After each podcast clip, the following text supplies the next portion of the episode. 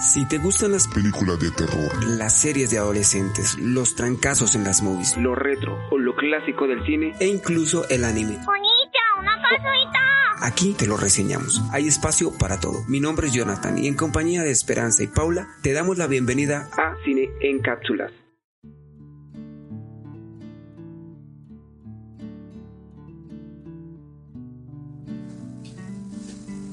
Así es, bienvenidos a Cine en Cápsulas, el podcast en donde practicamos crochet, nos tomamos un café. Así vemos cine. Así me gusta, más natural. Así es natural. Así es más natural. Eres más tú. Sí, ¿cómo están? Bienvenidas. ¿Qué tal todo? Gracias a las personas que nos escuchan y...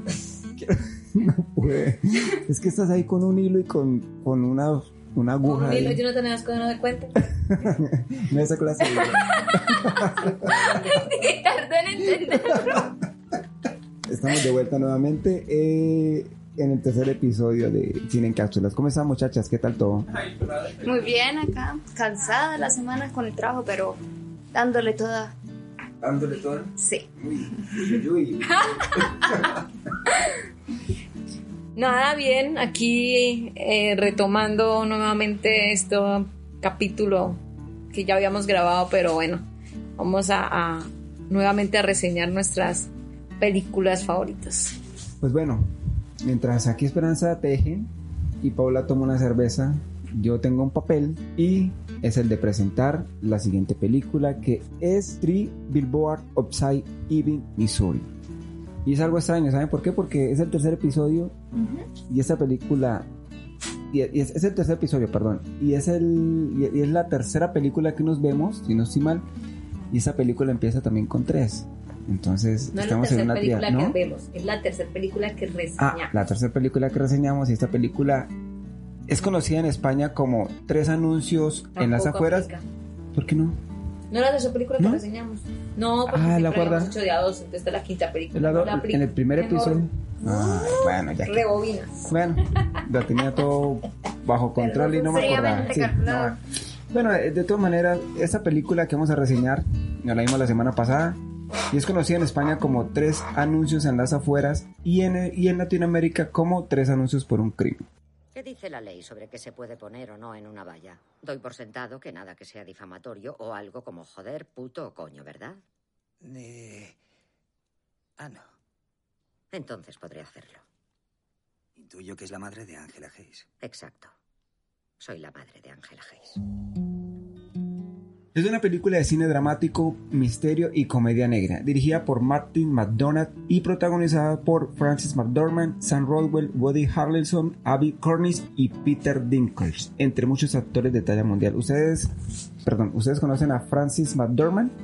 Ella ha actuado en películas como Fargo, Notmaland, la, y La Crónica Francesa. Sam Rodwell lo van a ubicar ustedes como en películas como Jojo Rabbit, Milagros Inesperados y Siete Psicópatas.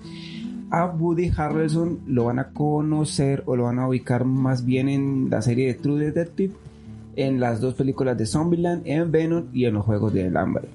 Perdón. Y a Peter Dinklage lo van a, eh, lo van a encontrar en películas como Descuida yo te cuido, si se acuerdan de esa película. No. Era la película de de la de esa muchacha que, que tomaba como... Ah, amor, ¿tú te acuerdas? Acuérdate que era la que ella venía y tenía ese negocio de los ancianos, de los, de los ancianatos. Sí. Bueno, esa. él actuó en eso. También actuó en películas como... es muy buena, o sea... Es bueno, tiene que ver. Eh, tienes que poner el nombre. También actuó en películas como Avenger Infinity War, en Pixels y en Juego de Tronos. Ya teniendo en cuenta los actores y eso, ¿de qué va la película? Esta película va de una madre que reta a las autoridades locales a que resuelvan el asesinato de su hija cuando fracasan en encontrar al culpable. Este film ganó varios premios, entre ellos el Festival de Toronto, el Festival de San Sebastián y recibió el premio por ambos. Además se proyectó durante el Festival Internacional del Cine de Mar de la Plata. Se estrenó el 10 de noviembre del 2017 y la película recibió elogios por el guion y la dirección de McDonald, así como por las actuaciones del reparto, particularmente por McDormand, Harrelson y Rodwell. Fue incluida entre las 10 mejores películas del año. Y yo quiero preguntarles, ¿Vale la pena que estén entre esas 10 mejores películas del año? Mm, es que el final sí me deja como un sin sabor, pero en sí todo el transcurso de la película yo creo que sí, con todo lo que pasa. No sabría decir si las 10 mejores películas del año, pero sí es muy buena película. Para mí, sí es una de las mejores películas. Y no porque lo diga, un, un- no porque lo diga una, una, una academia o algo por el estilo, algún instituto de, de eso. Bueno. Además, en los premios de oro ganó también. Ganó en las categorías como mejor película dramática, mejor actriz y drama, mejor actor de reparto, mejor guion, así como también recibió las nominaciones para mejor director y mejor banda sonora. También recibió siete nominaciones para los premios Oscar de 10 de 2018. Perdón.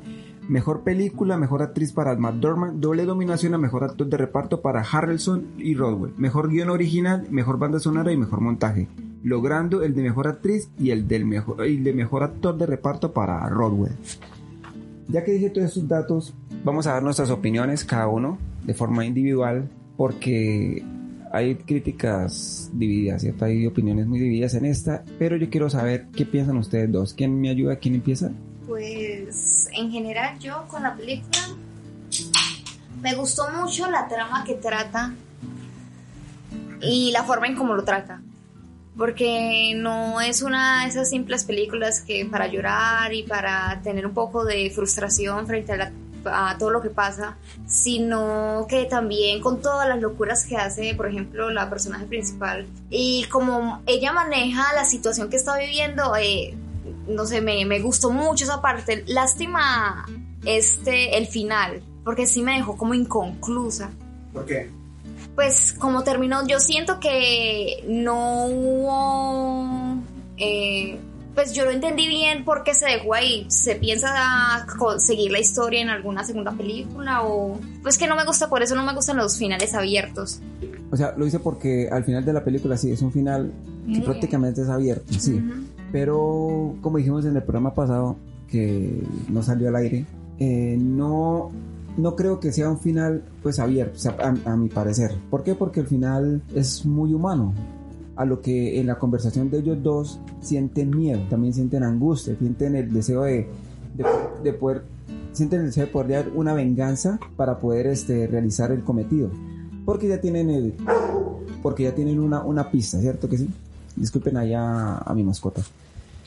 ¿Tú qué piensas, amor, sobre el desarrollo como tal de la película, las situaciones que se presentaron durante todo esto? Bueno, más que todo lo que yo podría decir es que la película maneja algo muy importante y es eh, lo que veníamos hablando y es el, el- el deseo de una madre de, de saber qué le pasó a su hija, quién le hizo eso a su hija y por qué se lo hizo. Es una historia eh, conmovedora bastante, tiene su humor eh, negro, sí, su, su parte eh, que, le, que le da un- algo diferente a, lo que es la- el drama que trae en sí la película.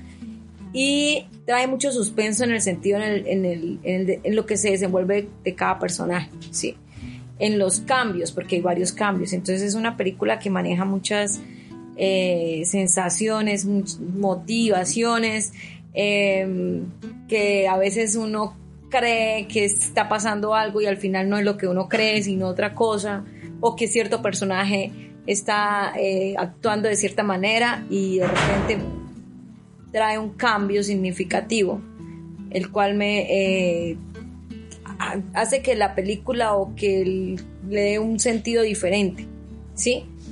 Que motiva, es una película motivante, es una película muy, que, que yo diría que, que va a tocar muchas fibras, porque es un tema que se vive y en este momento en, Colombia lo estamos viviendo mucho, mucho, que es el secuestro, que es eh, la violación, que es la, el asesinato de un hijo. Entonces, creo que ese, eso que la mamá no, no puede permitir dejar pasar simplemente con un no encontrar culpable. Lo diría por esa parte. Y usted empatiza mucho con la persona principal porque usted también es madre, ¿cierto? Claro, entonces yo creo que es más cuando aún así pues pega más esas historias, porque uno no se vería en esa posición, o sea, y se imagina qué haría yo en esa situación. Sí, es el desarrollo de, de todas las personas frente a esa situación que pasa, frente a el- el- la situación de la chica. Es como el hecho de ver a esa mujer luchar por lo que ella necesita, o sea, a contra viento y marea, pero ya necesita respuestas. Señora Hayes, ¿por qué ha colocado esos anuncios? A mi hija Ángela la asesinaron hace siete meses y la policía está muy ocupada torturando a negros como para resolver un crimen de verdad. ¿Qué coño es eso? Dixon, estoy en plena cena de Pascua, joder. Lo siento. Ya lo sé, jefe, pero tenemos un pequeño problema. Y entonces, no como madre, diría, yo, yo haría eso, o sea, creo que ella no está loca en el sentido de todo lo que hace, yo haría más, o sea, yo haría, yo llegaría a lo mismo, digamos, casi a lo mismo que a donde ella llegó, que es, que es buscar una respuesta para inmediata, o sea, una muestra, una respuesta a lo que está sucediendo. Y ella sí logra estabilizar mucho, eh, intenta hacer que se hallen más respuestas frente a eso. Y todo lo que pasa a través de eso me, me impacta mucho porque nos muestra la visión de cada persona de frente al tema, frente a lo que ella está haciendo también. No, y lo que hace la actriz como tal, o sea, siento que la actriz es como si estuviera viendo de verdad, o sea, sabe, sabes que es una película, pero la sientes tan real porque la transmiten. O sea, yo creo que por eso eh, el reparto fue muy, muy específico, o sea, sí era esa persona para ese papel, o sea, creo que esa persona lo hizo también que, que ese persona, ese, esa actriz, o sea, no podría haber hecho a alguien algo mejor. Creo que ella lo hizo perfecto como lo, a donde lo llevó. Hablando de ella, de Francis McDormand, como usted estaba diciendo que ella se tomó el papel como tal, hay una curiosidad que encontré. Y resulta que cuando le dieron el papel a ella, ella lo iba a rechazar. Pero resulta que ella dudaba mucho sobre si tomaba el papel o no. Fue su esposo quien la animó a que, la, a que tomara pues el papel de, de, de- de esto. Y ella dijo, ¿por qué no? Porque, ¿Por qué no? Porque es el momento en el que yo tengo 58 años y me preocupa que las mujeres de este estrato socioeconómico no esperan hasta los 30, 30 y pico de años para tener su primer hijo, ¿cierto? Entonces ella, ella, ella se puso en la piel de esa, de, del papel, bueno, del papel que le dieron a ella. Y yo creo que se lo tomó muy personal. O sea, asume el papel como tal. ¿Por qué? Porque yo pienso que ella, en el transcurso de la película, sí, ella busca la manera de, de decirle a la policía que ellos son los culpables. Pero ella también tiene una culpa. O sea, si se acuerdan ustedes, cuando ella tuve, tiene un flashback, un, un- un recuerdo sobre la niña, sobre el momento cuando pasó eso, que... que, que, que- que- Momentos antes de que Sí. sucediera lo que... Sí, pero fue un recuerdo, entonces ella siente culpa porque, porque ella misma, es que a veces dicen que las palabras tienen peso, tienen poder. Y entonces yo creo que ella siente la culpa como tal porque ¿Qué se, porque se vio reflejada cuando ella está hablando con el venado, con el ciervo, ¿se acuerdan? Que fue una parte también muy triste. Y yo, yo, me- pues, yo creo que ella se aferra a buscar por lo menos la verdad. Porque ella, para, para calmar su culpa y para no sentirse tan, tan, Y lo que tan ella sintió miserable. con el ciervo lo sentimos todos. Pensamos que inclusive era así. Que era ella. Sí, uno a veces piensa que ah, uno ve, este, no sé, un animalito o tal persona y uno dice, ¿será que reencarnó en ella o está posado en ella o, o algo, ¿cierto? O ser un mensajero de tal persona. Ah, algo así. Y lo, lo- bueno, esa parte donde está hablando con el venado precisamente sucede en el lugar donde ella la encontraron quemada y todo eso. No vamos a dar spoilers de la película porque le vamos a, a, a recomendar a las personas a que se vean esta película, ¿cierto? Yo quiero pasar ya directamente a, a dar la calificación porque sí es una película que vale mucho la pena para que las, nuestros oyentes la escuchen y nos, y nos hagan La eh, vean. la vean y si tienen algún espacio comenten en las redes sociales qué les pareció si, si vale la pena o no vale la pena para mí yo a esta película le doy un 5 cápsulas Yo para darle 5, es que todavía sigo con lo del final. Mm, por ahí que un 4.8. Es muy difícil. Pero sí le daría un 5. Ok entonces tenemos Eh, 5 más 4.8 más 4.5, eso nos da un total de 4.9. de las vallas.